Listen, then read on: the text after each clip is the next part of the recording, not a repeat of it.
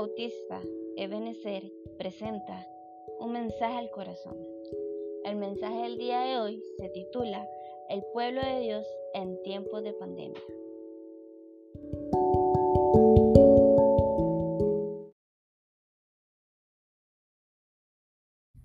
Bien, mis hermanos, yo quiero invitarlos a que ustedes vayan a sus Biblias. Vamos a ir a Segunda de Crónicas, capítulo 20.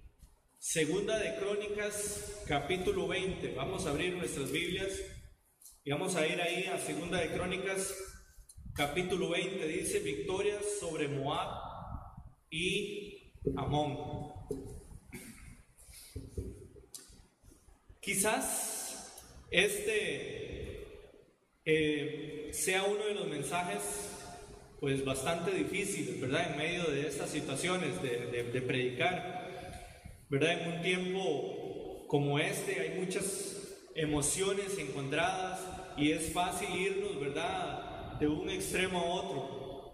Podemos predicar solamente de consolación en medio de esta situación eh, que estamos viviendo como país a nivel mundial, eh, dadas las circunstancias del momento. Eso sería también, por supuesto, apropiado, pero hacerlo así dejaríamos de fuera ciertas o algunas verdades eh, de cómo Dios ha usado inclusive tiempos como esos en el pasado para obrar su plan maravilloso de salvación eh, a, mayor, a una mayor escala. Por otro lado, también podemos enfocarnos en cómo Dios supo traer eh, calamidades en ocasiones a su propio pueblo, en momentos en donde el pueblo de Israel se encontraba en rebeldía, ¿verdad? Para así el Señor poder santificarlo y poder volverlo a, su camino. Eh, si nos enfocamos entonces en este aspecto solamente, corremos un riesgo de traer un mensaje nada más de condenación en momentos donde ya hay eh, un riesgo suficiente, ¿verdad? Donde ya hay dolor. Entonces, la línea a predicar en este momento, ¿verdad? Se hace pues muy fina. No hay duda de que en momentos de dificultad, dolor y sufrimiento hace falta, ¿verdad? Un mensaje de consolación, un mensaje que, que nos anime, un mensaje que nos dé esperanza. Sin embargo, conociendo el estado actual de la Iglesia Universal eh, en diferentes regiones del mundo, a nivel local, creo que traer a la Iglesia un mensaje de esperanza sin traer un mensaje de arrepentimiento, ¿verdad? Al mismo tiempo no sería eh, un excelente mensaje. En los tiempos, por ejemplo, del profeta Amós, eh, vamos a ir a Amós antes de iniciar con Segunda de Crónicas, eh, Amós capítulo 4, versículos 6 al 10, un momentito por ahí, Amós, vamos a ir al libro de Amós, capítulo 4, versículos del 6 al 10, dice así, os hice estar en diente a diente limpio en todas vuestras ciudades, y hubo falta de pan en todos vuestros pueblos, mas no os volvisteis a mí, dice Jehová. Versículo 7. También os detuve la lluvia tres meses antes de la siega e hice llover sobre una ciudad y sobre otra ciudad. No hice llover sobre una parte, eh, sobre una parte llovió y la parte sobre la cual no llovió se secó. Y venían dos o tres ciudades a una ciudad para beber agua y no se saciaban. Con todo, no os volvisteis a mí, dice Jehová. Os herí con viento solano y como oruga, la langosta devoró vuestros muchos huertos y vuestras viñas y vuestros higuerales y vuestros olivares, pero nunca os volvisteis a mí, dice Jehová. Envié contra vosotros mortandad, tal como en Egipto, maté a espada a vuestros jóvenes con cautiverio de vuestros caballos e hice subir el hedor de vuestros campamentos hasta vuestras narices, mas no os volvisteis a mí, dice Jehová. Entonces podemos ver aquí que en los tiempos de Amós el pueblo de Dios andaba muy mal. Había mucha idolatría, había inmoralidad sexual en medio de ellos y además había un gran optimismo nacional en ese entonces ¿verdad? Habían aumentado los negocios, había aumentado la avaricia, la hipocresía religiosa, eh, un sentido de, de, seguridad falsa, y el pueblo de Dios estaba viviendo a espaldas de espaldas a Dios, como muchos cristianos, ¿verdad? A nivel eh, de la iglesia universal, eh, lo están haciendo hoy en día. Entonces Dios les trajo grandes calamidades, como podemos ver aquí, pero el pueblo se había vuelto tan insensible que ni siquiera las grandes calamidades que acabamos de leer les hicieron volver a los caminos de Dios. Ok, vamos a ir al libro de Segunda de Crónicas. Vamos a ir al libro de Segunda de Crónicas.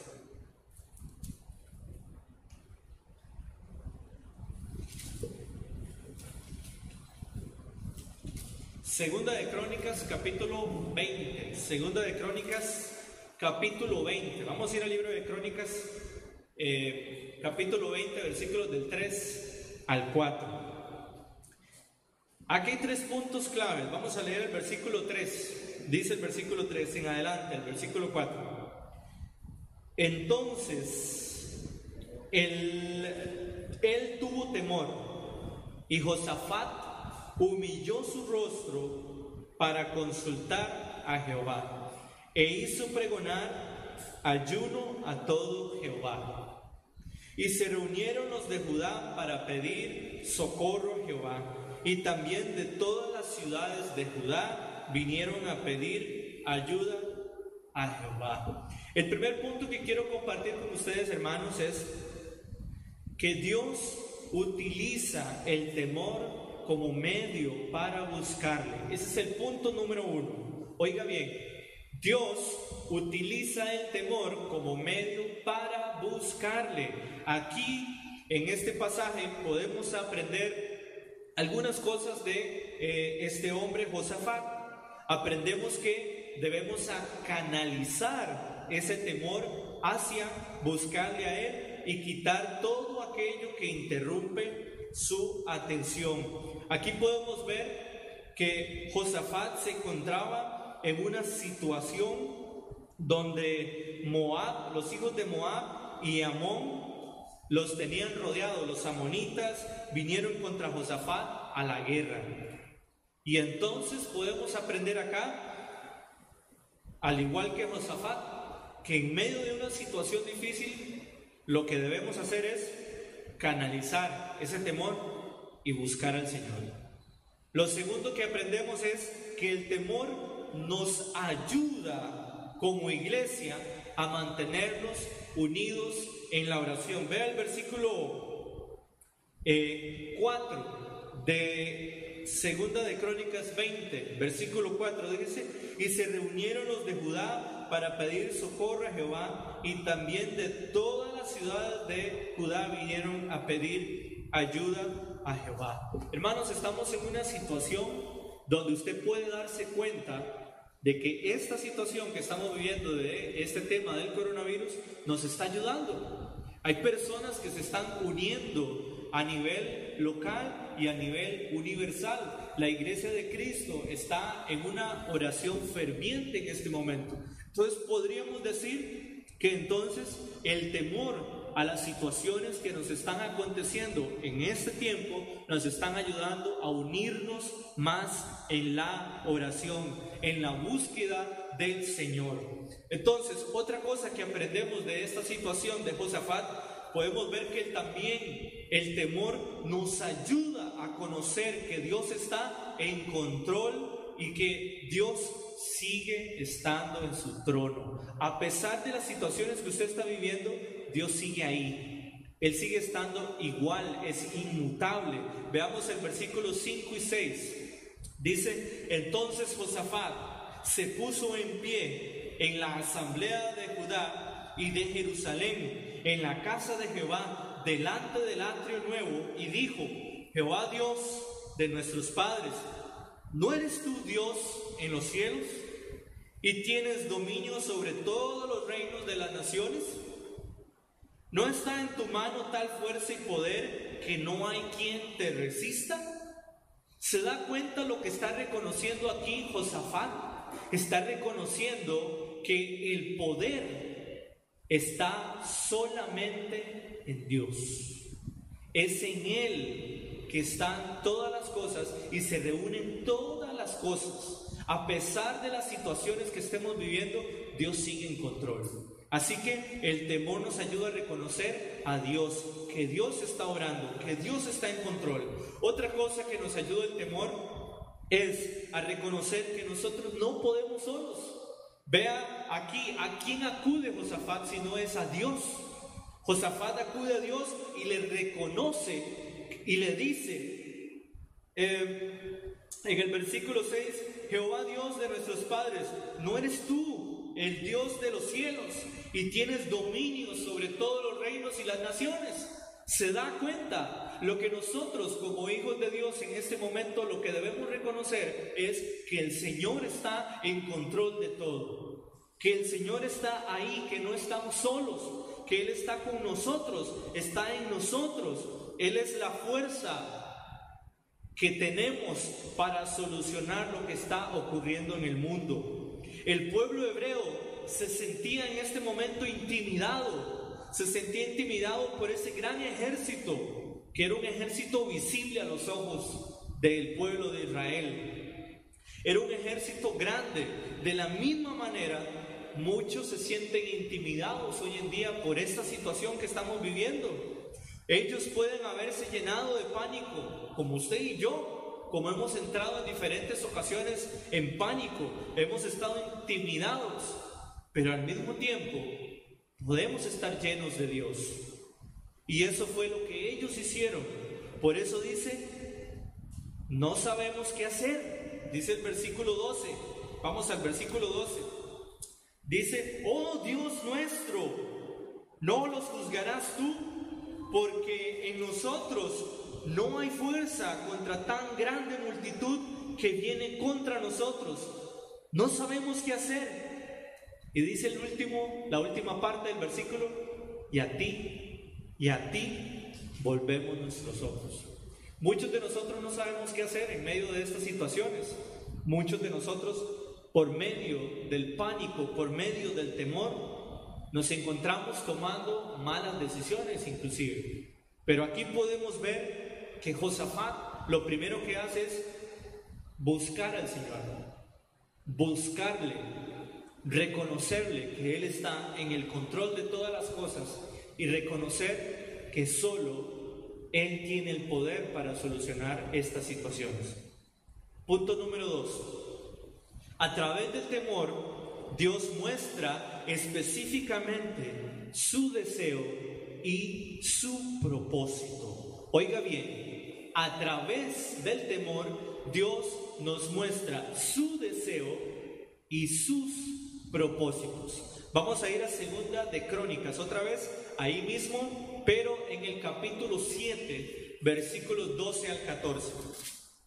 Capítulo 7, versículos 12 al 14. Y vamos a leerlo. Yo quiero que usted tome tiempo para leerlo conmigo ahí donde usted está. Segunda de Crónicas, capítulo 7, versículos 12 al 14.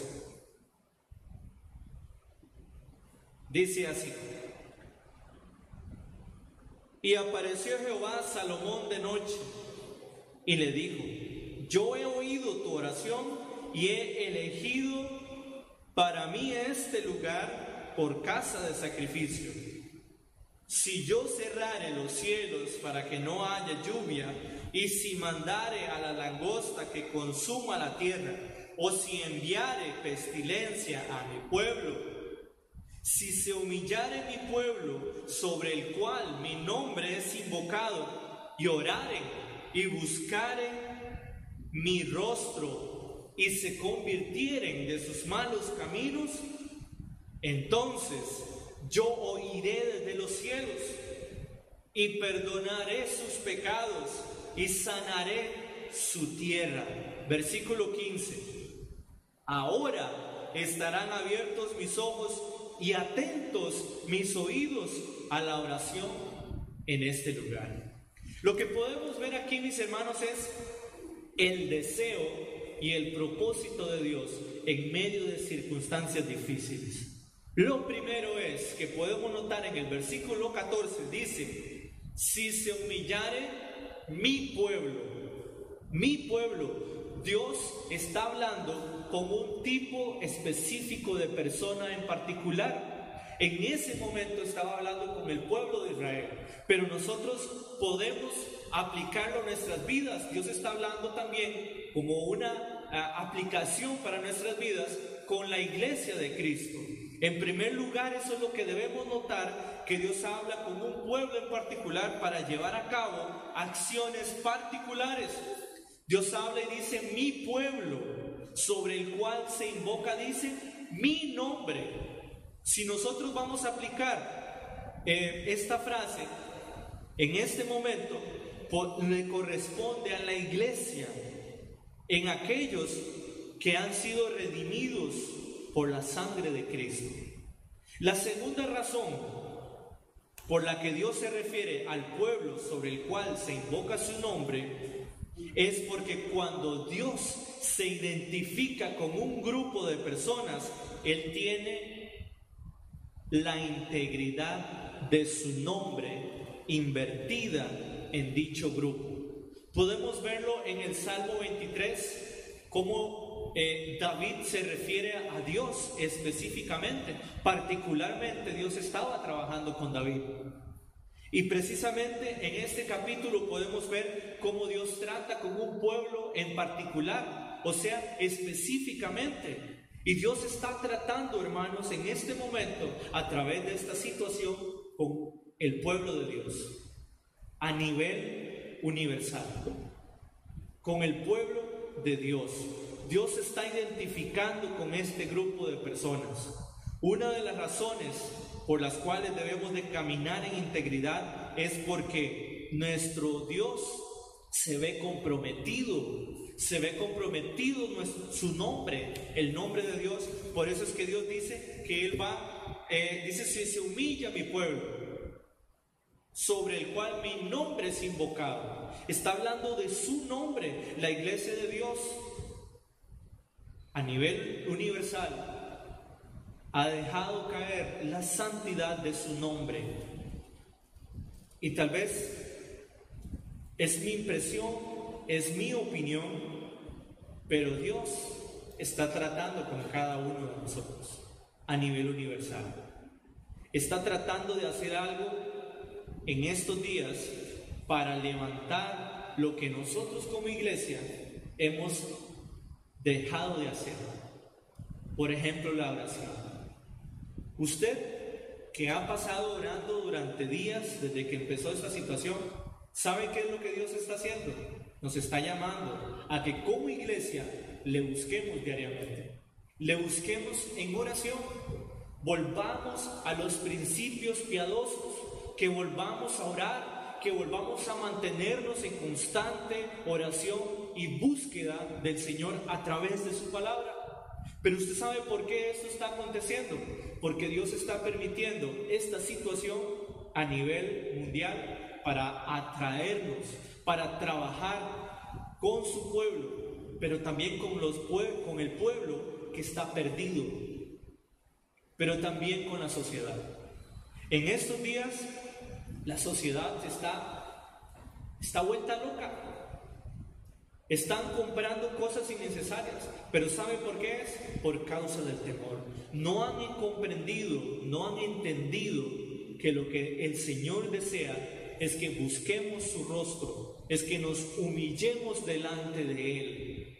No han comprendido de que lo que Dios está haciendo es demostrándole al hombre que con un con un virus, un ser microscópico, nos puede derrotar, demostrando así que usted y yo somos seres frágiles. Y eso indica que el orgullo va más allá también, porque la gente está confiando orgullosamente en su poder, en el dinero.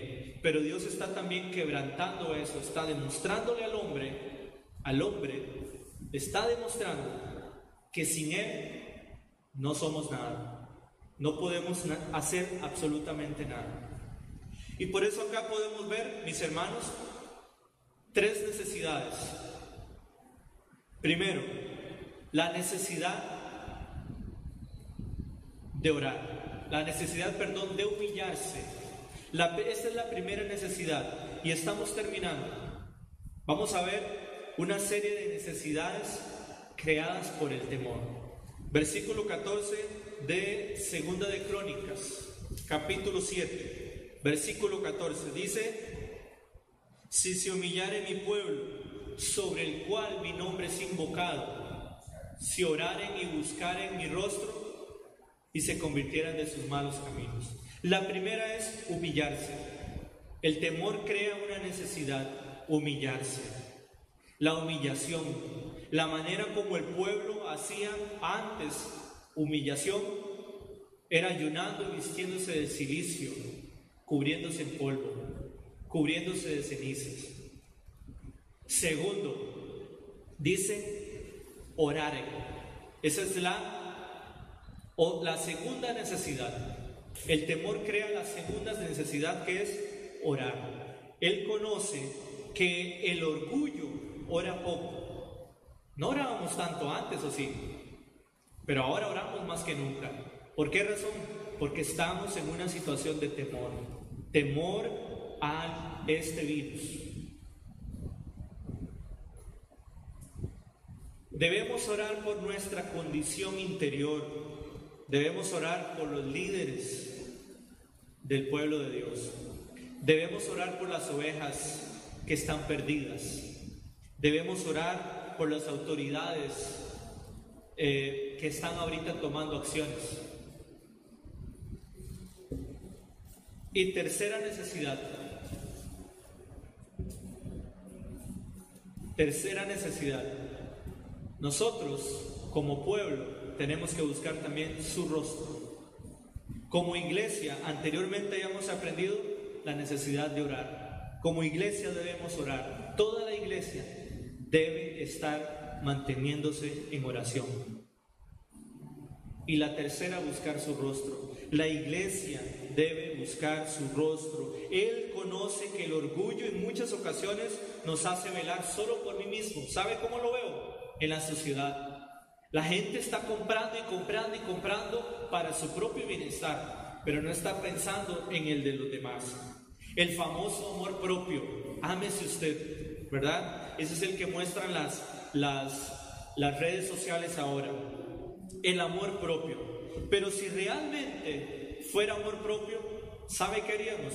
Lo que dice Deuteronomio capítulo 28, que es que nosotros debemos estar atentamente escuchando la voz de Dios, para que entonces nos vaya bien en diferentes eh, situaciones que vivimos diariamente. Usted lo puede leer, Deuteronomio 28, si estamos buscando su rostro, si escuchamos su voz con atención, nos va a ir bien. Es lo que dice Deuteronomio 28.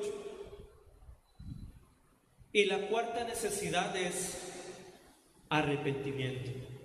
Dice, y se convirtieren de sus malos caminos, entonces yo iré desde los cielos y perdonaré sus pecados y sanaré sus tierras. ¿Se da cuenta? Esta es una gran promesa de oración contestada aquí en Segunda de Crónicas, pero esta incluye el arrepentimiento. Usted puede orar por todo, usted puede pedirle al Señor por todas esas cosas que usted anhela, Usted puede pedir por todo el país por esta situación, pero si nosotros no hay arrepentimiento, ¿qué es lo que dice la palabra de Dios? Dice, entonces yo voy a oír. Si mi pueblo se humilla, si mi pueblo ora, si mi pueblo me busca y si mi pueblo se convierte de su mal camino. Cuatro necesidades que crean el temor.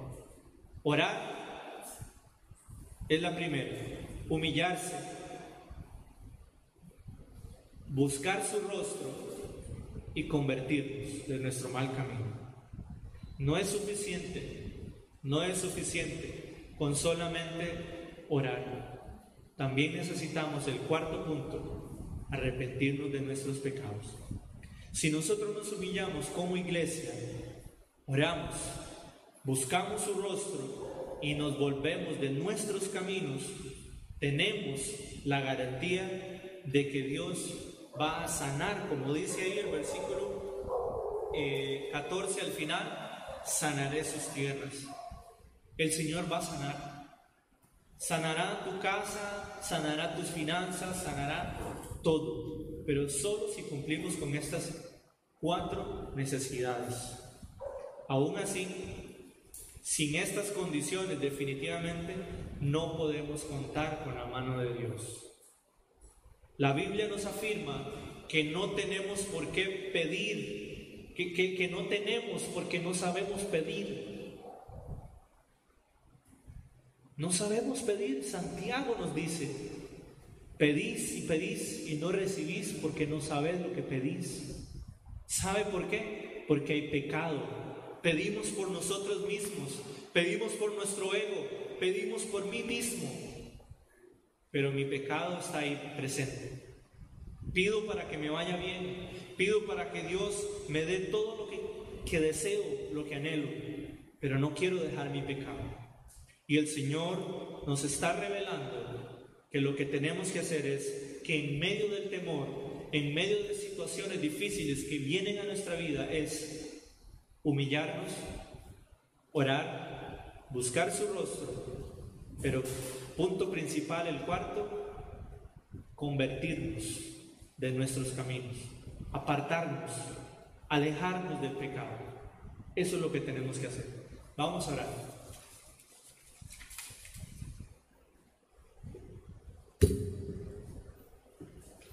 Ahí donde usted está, incline su rostro.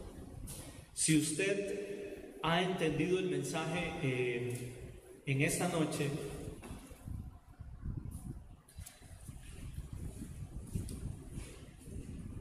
vamos a actuar.